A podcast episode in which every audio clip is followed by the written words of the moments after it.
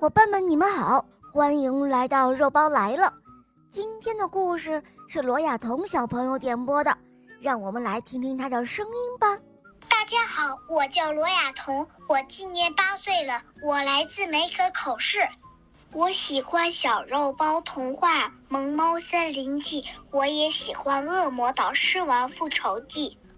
我今天想点播一个故事，故事的名字叫《猫国王和贝贝安》。好的，小宝贝，你点播的故事马上就要开始喽。下面请收听《猫国王和贝贝安》。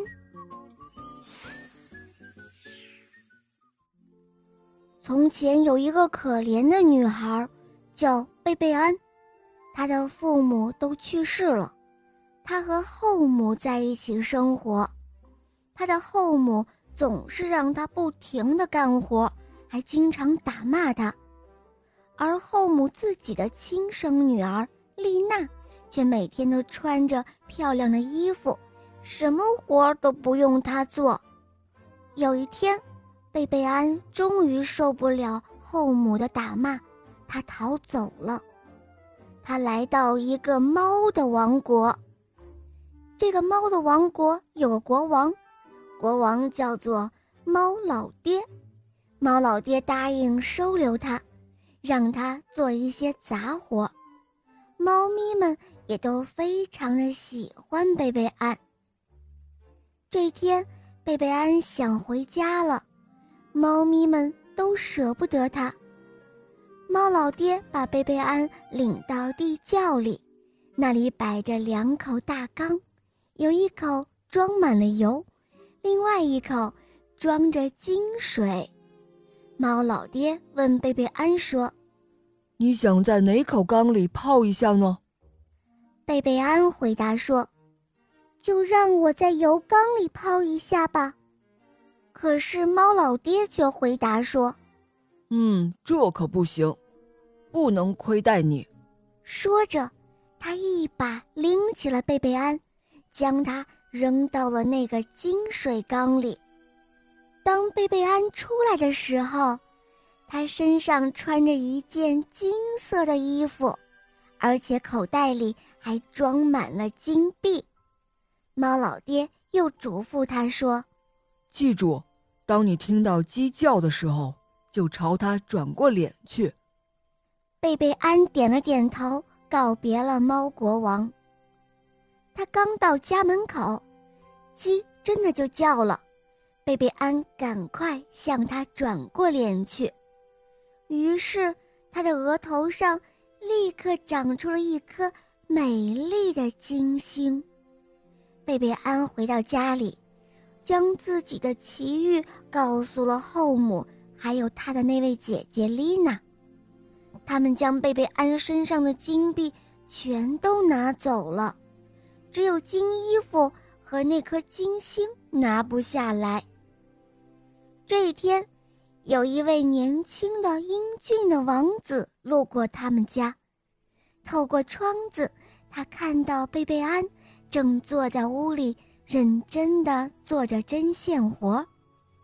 王子立刻就喜欢上了这位勤劳的美丽姑娘，于是他立刻。对贝贝安表达了他的爱意，手拿着鲜花跪下来向他求婚，并且他说好，过些天就会来迎娶她。丽娜见贝贝安走了好运，她眼红的要命，也想像贝贝安那样嫁给一个王子，于是她也来到了猫王国。曾经，贝贝安住过的那个地方，可是他的脾气太坏了，而且又懒惰，不肯干活，不是把猫打得东跑西窜，就是让猫咪们都饿得喵喵直叫。当猫国王猫老爹外出回来的时候，猫咪们都大声地向他诉苦。猫老爹沉着一张脸，将丽娜带到地窖里，问她说：“这里有两口缸，你想在哪口缸里泡一下呢？丽娜看了看，急忙说道：“我当然要泡金水缸了。”猫老爹听后，怒得大吼了一声：“哼，你不配！”说完，就将它拎了起来，扔到了那口油缸里，差一点没把丽娜淹死。猫老爹又对他说：“跑完之后就滚吧，记住，听到驴的叫声，就向它转过脸去。”丽娜记住了猫老爹的话。她高兴地往家走，半路上，丽娜听到了一声驴叫，他赶紧向他转过脸去，可不料，她的额头上立刻就长出了一条驴尾巴。丽娜狼狈地低下头，飞快地跑回家去了。她足足地洗了两天，才把身上的油污洗干净。可是。那条驴尾巴却怎么也拿不下来。过了几天，王子来迎娶贝贝安了，新娘头披着红盖头上了马车。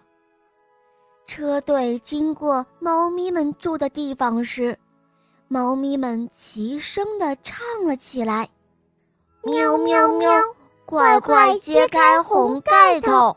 王子千万别上当，他可不是新娘贝贝安。王子听了之后，感到奇怪极了。他揭开了新娘的盖头，结果他发现，新娘竟然是头上长着驴尾巴的丽娜。王子非常的生气，他立刻命令军队原路返回。这一次。他才真正的接到了新娘贝贝安，从此之后，贝贝安和王子幸福的生活在了一起。好了，伙伴们，今天的故事肉包就讲到这儿了。罗亚彤小朋友点播的故事好听吗？嗯，你也可以找肉包点播故事哦。更多好听的故事，打开公众号搜索“肉包来了”，在那儿关注我，给我留言。也可以在喜马拉雅搜索“小肉包童话《恶魔岛狮王复仇记》”。嗯嗯，小肉包和雷霆狮王会带你一同去历险哦。